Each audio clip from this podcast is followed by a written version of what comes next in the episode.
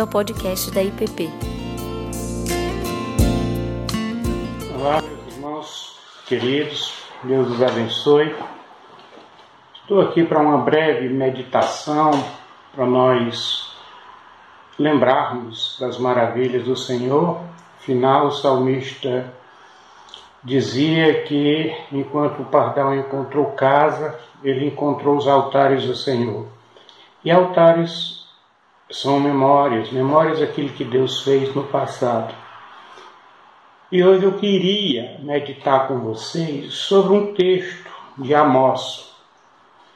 Deus estava falando com Amós a respeito de, do que iria acontecer na terra, de sofrimentos e como coisas necessárias, duras, cruéis, que a gente não entende muitas vezes, mas que o Senhor faz para curar, para recomeçar, para chacoalhar, para dar chance né, a nós. Então, eu e minha mulher estamos trancafiados aqui em casa, vindo, ouvindo todo tipo de notícia, é, e com as apreensões naturais de tempos como esse. Mas eu queria lembrar que no tempo de Amós, o que é que Deus disse para ele?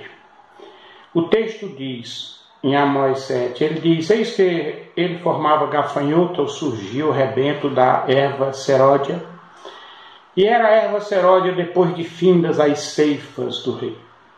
Tendo ele comido toda a erva da terra, disse eu: Senhor, perdoa, rogo-te, como subsistirá Jacó, pois ele é pequeno?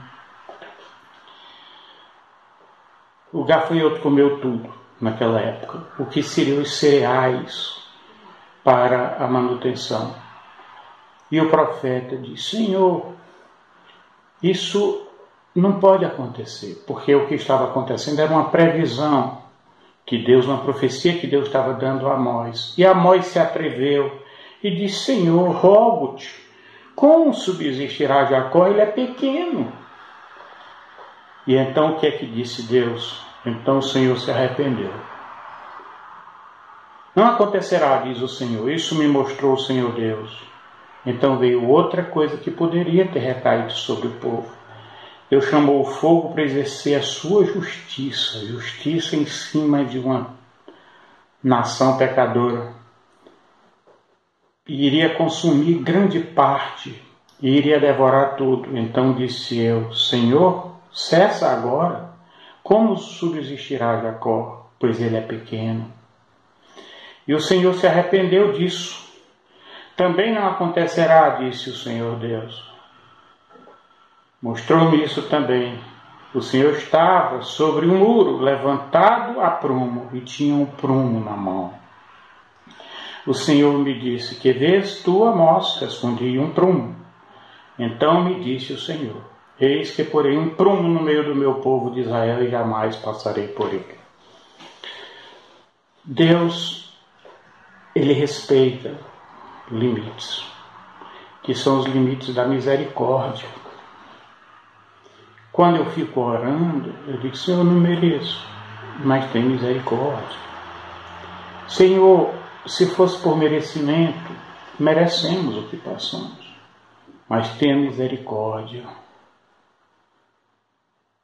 A Bíblia diz que a justiça é sem misericórdia para com os que não têm misericórdia, mas que a misericórdia triunfa sobre o juízo.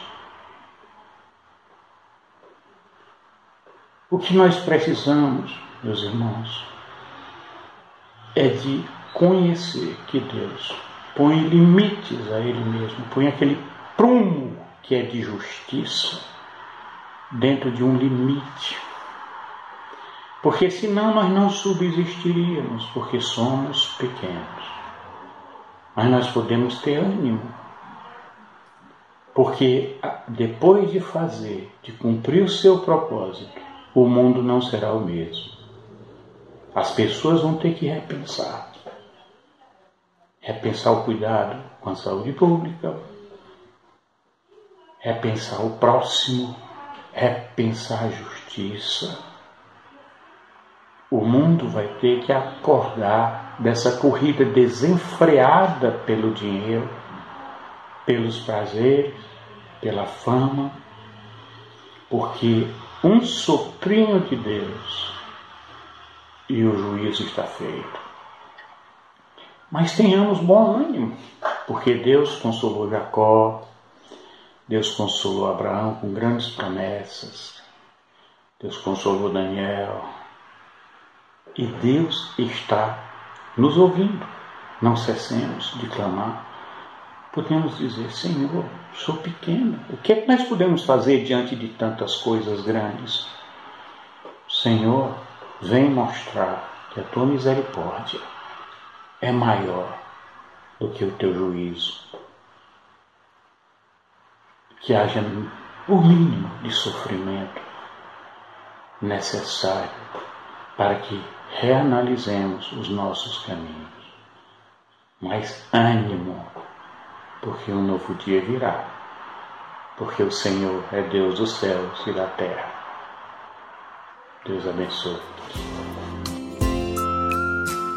Você acabou de ouvir o podcast da IPP. Para saber mais, acesse nossa página em www.ippdf.com.br.